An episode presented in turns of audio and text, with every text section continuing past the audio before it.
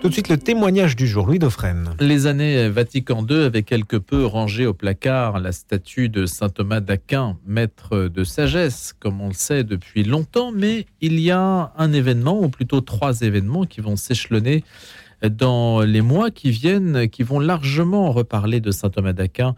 Et on est là justement pour préfigurer un peu ces événements qui s'annoncent. Alors c'est le père Philippe Marjolidon qui est dominicain de la province de Toulouse et qui dirige la revue Thomiste, donc la revue de référence, on pourrait dire la Pravda, puisque saint Thomas, ainsi que vous avez utilisé cette formule quand nous en discutions, était un petit peu la doctrine du parti avant euh, donc que les choses euh, ne fussent remises en cause au détour des années 60 et même peut-être avant, puisqu'il y a toujours eu aussi un courant anti-thomiste en France. Alors bonjour père.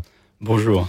Donc la revue Thomiste, c'est quatre numéros par an. Oui. Chaque numéro fait à peu près 220, 230 pages, c'est ça? Entre 175 et 220 pages selon les numéros. Donc c'est un livre tous les trois mois quand même. C'est ça. Voilà. Ça veut dire qu'il y a une production intellectuelle euh, du thomisme en France Oui. qui est tout à fait importante. Oui, oui, il y a même un renouveau de. Mais ça ne se sait pas beaucoup. Non, ça ne se sait pas beaucoup. On est là pour en parler. Euh, il y a un renouveau, en effet, un regain d'intérêt pour euh, saint Thomas. La preuve, c'est que dans cette revue, il n'y a pas seulement que des, des, dominicains de la province de Toulouse qui écrivent, mais des universitaires, des laïcs qui écrivent ré euh, régulièrement. Je n'ai pas tellement de difficultés pour trouver euh, matière à penser. Mais il n'y a pas beaucoup de thomistes qui enseignent à l'université. Université d'État? Oui. Alors, Ou si, même université catholique. Alors ça dépend des endroits.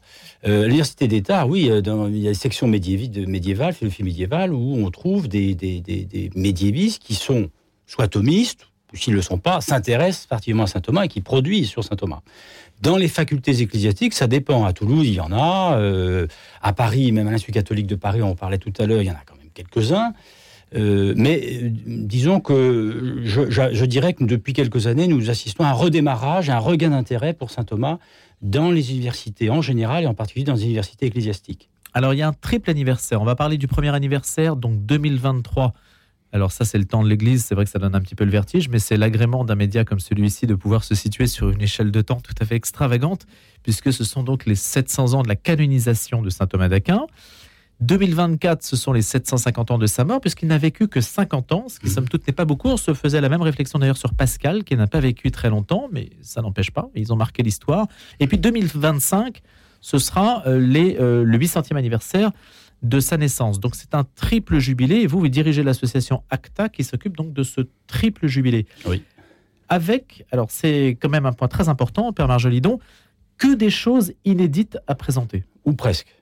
Ou presque. C'est-à-dire que nous avons voulu honorer ces trois années en, en élaborant un programme qui d'ailleurs euh, devrait concerner des publics très différents, très larges, avec des œuvres, euh, disons, de, qui, qui, euh, sont, euh, n'ont rarement été présentées. Alors par exemple, une exposition, des concerts autour de, du Saint-Sacrement qui n'ont jamais été joués en France, ou très peu, si ce n'est dans un cénacle, un cercle de spécialistes, euh, un film documentaire, il n'en existe pas.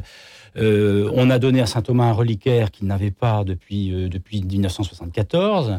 Euh, nous avons aussi fait euh, même des images euh, de saint Thomas qui n'existaient plus depuis très longtemps, une médaille pour la vénération pour, euh, pour saint Thomas qui qu'en France on trouvait très difficilement. Enfin, on a essayé de faire toutes sortes de choses, d'offrir des produits très différents pour des publics très différents, aussi bien des savants que des gens très simples et qui ne sont pas des intellectuels. Et les reliques voyagent? Les reliques ont commencé à voyager, donc dans le sud-ouest, puis ensuite elles vont aller dans le sud-est, et elles devraient remonter euh, à Paris et probablement au-delà de Paris, je l'espère en tout cas. Vous êtes sollicité déjà? Je suis sollicité très largement pour 2023 et même déjà pour 2024. Vous soulignez que saint Thomas est présent dans la dévotion populaire italienne, latino-américaine, ce qui devrait, euh, ce qui plaît au pape François d'ailleurs, Mhm. qui en parle aussi. Quand on parle de Fra Angelico, Botticelli, Velasquez, etc., tout ça, ça nous renvoie à cette période-là. Il y a aussi une conjonction particulièrement intéressante, c'est la figure de Saint Dominique, fondateur donc de votre ordre, qui arrive juste avant Saint Thomas. Oui. Alors expliquez-nous un petit peu l'attelage que vont former les deux. Alors, s'ils ne se connaissaient pas. Ils ne se connaissaient pas, ce sont deux généra- générations différentes qui se succèdent. D'abord Saint, Saint Dominique qui fonde euh, le, donc l'ordre des Dominicains à Toulouse, et puis Saint Thomas qui, est quoique italien, vient enseigner en France une génération après. Et euh, à la fin du XIIIe siècle, nous avons euh, les Dominicains qui ont non seulement leur fondateur, euh, déjà leur- leur- leur- un ordre qui est structuré selon d'ailleurs les intentions de, Saint Dominique, et puis qui a, qui, a déjà j'allais dire sa doctrine, hein, son, enseignement. Pour des prêcheurs qui sont donc des prédicateurs de la foi, ils ont un docteur avec lequel ils vont pouvoir prêcher et non seulement enseigner, mais prêcher plus largement. Donc euh, il y a une conjonction providentielle, dirions-nous, entre le fondateur, celui qui nous a donné la structure de notre ordre, et puis euh, saint Thomas qui nous a donné la doctrine de notre ordre. Et puis cette doctrine, elle va s'étendre au-delà des dominicains et au-delà de saint Thomas, puisqu'elle va être la doctrine aussi, enfin en partie en tout cas, de l'Église catholique. Comment les dominicains prennent-ils connaissance euh, même de la pensée de saint Thomas? Comment le transfert se fait-il de l'un à l'autre? De, pardon de saint Thomas à l'ordre des dominicains. Ah bah il était du même dominicain, donc euh, il a été connu. il aurait pu être moins connu, on aurait pu découvrir sa pensée euh, beaucoup Alors, plus tard. Alors, il a, dès, de son vivant, il a eu, euh, il a été remarqué tout de suite, hein. remarqué tout de suite. Donc, il tranchait déjà hein, avec euh, ses confrères. Par exemple, quelqu'un d'aussi éminent que saint Albert le Grand, qui, qui, se sont connus. Et l'un était l'élève de l'autre, c'est-à-dire saint Thomas de saint Albert. Et donc euh, saint Thomas, déjà chez les frères, était quelqu'un considéré comme éminent. On l'a quand même fait venir d'Italie en France. Il, par deux fois, il a enseigné à Paris. Et puis, euh, après sa mort, les frères se sont appropriés sa doctrine euh, quasiment dix ans après, puisqu'on en fait quasiment à la fin du XIIIe siècle le docteur de l'ordre. Donc il y a eu en effet une conjonction que je qualifiais tout à l'heure de providentielle entre la figure de saint Thomas, la figure de, saint Dominique, le fondateur de l'ordre et celui qui a donné à l'ordre sa doctrine. Et saint Thomas sera reconnu par l'Église euh, comme docteur, parce qu'il y a quand même tout un, euh, tout un label de reconnaissance qui est quand même très important. Alors il est d'abord canonisé, 1323, Avignon, par le pape Jean XXII, qui, le canonisant canonise aussi sa doctrine, parce que dans le pape euh, Jean 22 fait de saint Thomas un saint parce qu'il avait une vie sainte, mais il le fait saint aussi parce que sa doctrine est considérée comme sainte.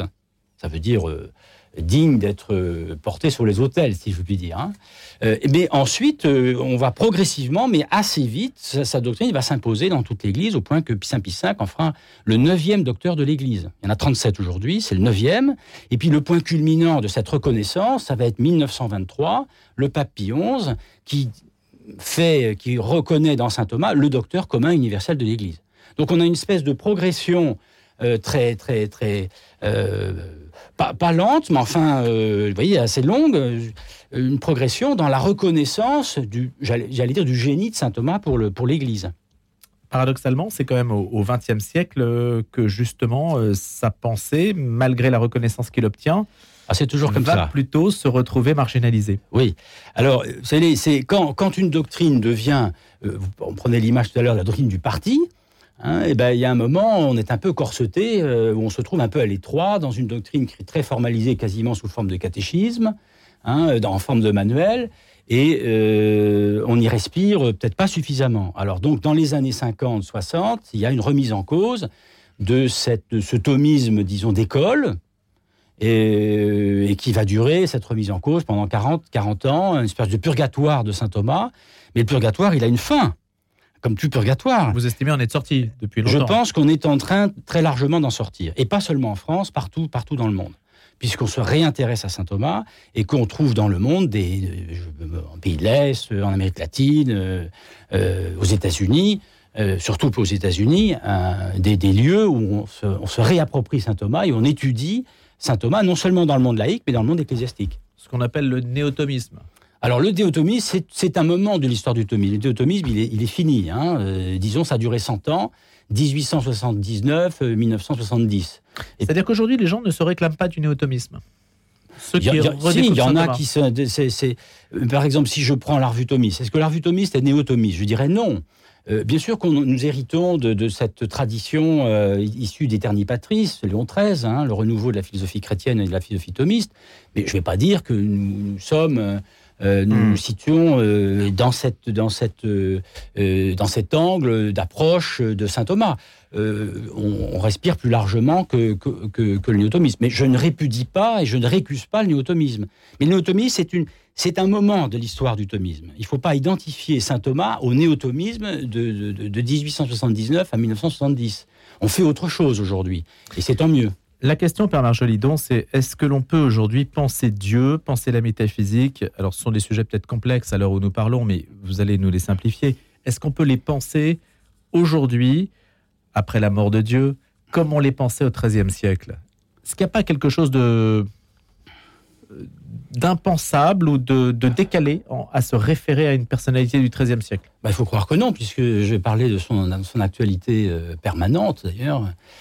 Non, je, crois que Aristote est un penseur qui nous concerne toujours, que Pascal, euh, qui est du XVIIe siècle, nous concerne toujours, que Platon est toujours étudié et lu dans les universités même à l'école, puisqu'on étudie en terminale les dialogues de Platon. Bah, je ne vois pas pourquoi saint Thomas serait disqualifié parce que lui serait du XIIIe siècle. Donc, euh, à n'importe quel moment de l'histoire, nous pouvons nous approprier une grande doctrine. Enfin, là, quand on parle de Platon et d'Aristote, on parle des très grands. Mais pour ce qui est de, la pensée chrétienne, euh, saint Thomas ou Pascal, dont je parlais tout à l'heure, on peut très bien être un, pascalien aujourd'hui, un thomiste aujourd'hui ou, ou, euh, autre chose. Hein. Le tout, c'est de, de, montrer, de manifester, pour nous, en tout cas à la revue thomiste, que, mmh. la, que la pensée de saint Thomas est pertinente elle le demeure. Pensée, doctrine, c'est équivalent pour vous Oui, c'est un peu différent, mais disons que pour simplifier, c'est la même chose. Oui. Ce que je veux dire, c'est que, est-ce que saint Thomas parlait de. Moi, j'ai l'impression, mais c'est peut-être une idée complètement superficielle et fausse, hein, que, que, Blaise Pascal euh, arrivait à faire parler, peut-être à nous associer davantage à un tourment intérieur. Je ne sais pas dans quelle mesure saint Thomas n'a pas édifié une pensée rationaliste qui le mettait à distance pensée rationnelle il pense, vous voyez, de ses propres émotions. Oui, oui, oui. Ah, mais c'est sûr, c'est pas une pensée de la, c'est pas une pensée pascalienne. C'est ça qui est plus froid peut-être comme abord, non? Oui, bah, ça c'est un peu, c'est un topos. On dit que saint Thomas a une approche très conceptuelle, euh, distanciée. Oui, mais euh, ça ne veut pas dire qu'il n'y a pas d'intériorité dans la philosophie de saint Thomas d'Aquin. Il y a une pensée de l'intériorité, je crois, moi, chez saint Thomas d'Aquin. Seulement, le langage qu'il a adopté est un langage plus impersonnel que celui de Pascal.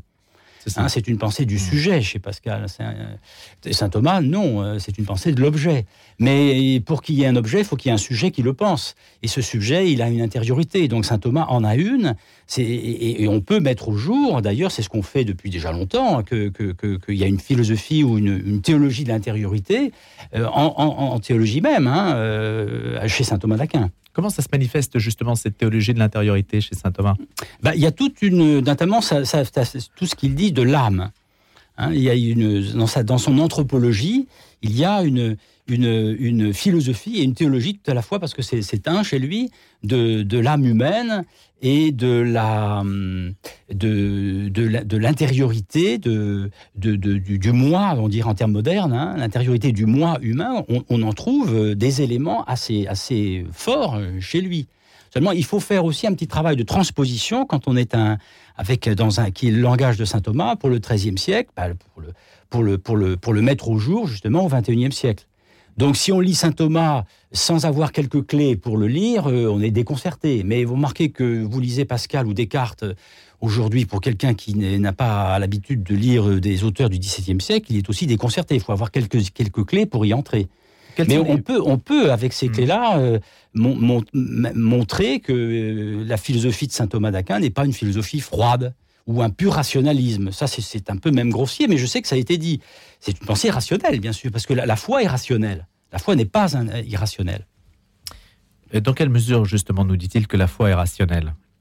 Bah, il montre cette combinaison chez ce qui a été et ce que l'Église a reconnu chez saint Thomas pour en faire le docteur commun, c'est cette harmonie de la raison et de la foi. Alors on le trouve chez d'autres philosophes, hein, mais euh, l'Église a reconnu chez lui cette capacité de mettre la raison humaine, donc de mettre les outils de la raison humaine, la pensée, les concepts que la pensée produit, au service de la foi, c'est-à-dire pour éclairer le mystère et non pas pour l'évacuer. Donc il y a une heureuse combinaison, une synergie entre la raison et la foi, entre la philosophie et euh, la théologie. C'est une combinaison qui est originale chez saint Thomas, qu'on trouve ailleurs. Hein. Saint Thomas, ne, je, je, ne dis pas ça pour dire qu'il aurait le monopole hein, de cette harmonie, mais enfin, il en est un représentant, j'allais dire éminent et peut-être suréminent. Quels sont les concepts les plus pertinents, les plus forts qui vous semblent euh, devoir être euh, remarqués Alors, à l'occasion de ce triple centenaire pour ce, qui est de, jubilé, Pour ce qui est de la pensée pour, pour aujourd'hui, il me semble qu'il y a quatre concepts qui sont euh, des concepts clés. Et puis je donnerai un exemple. Euh, le concept de substance, le concept de relation, le concept de personne et le concept de nature. Je prends l'exemple suivant. Nous sommes des, êtres vivants qui avons, qui pensons. Bah, qu'est-ce que c'est qu'un être vivant qui pense? C'est une substance qui est à une nature, nature humaine, qui est rationnelle, c'est-à-dire qui est une personne et qui est une personne en relation avec Dieu et avec les autres. Donc saint Thomas élabore un langage qu'il reçoit de la tradition qui le précède, d'Aristote, de Platon et puis de bien d'autres médiations, et il offre à la pensée chrétienne des outils pour penser cette, cette combinaison euh, dans tous les domaines de la théologie, que ce soit pour la théologie trinitaire, pour la, pour euh, la Christologie, le mystère du Christ, que ce soit pour l'Église, pour les sacrements.